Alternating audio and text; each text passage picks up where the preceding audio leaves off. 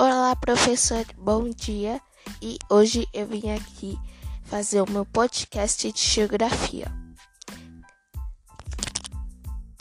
Bem, o território brasileiro está localizado na América do Sul e apresenta a extensão territorial de 8.514.876 km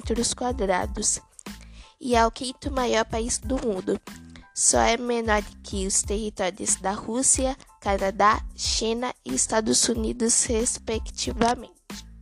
O Brasil é o país que detém a maior biodiversidade de flora e fauna do planeta. São mais de 130.870 espécies de animais e 43.020 espécies de vegetais conhecidos no país. E esse foi o meu podcast de geografia.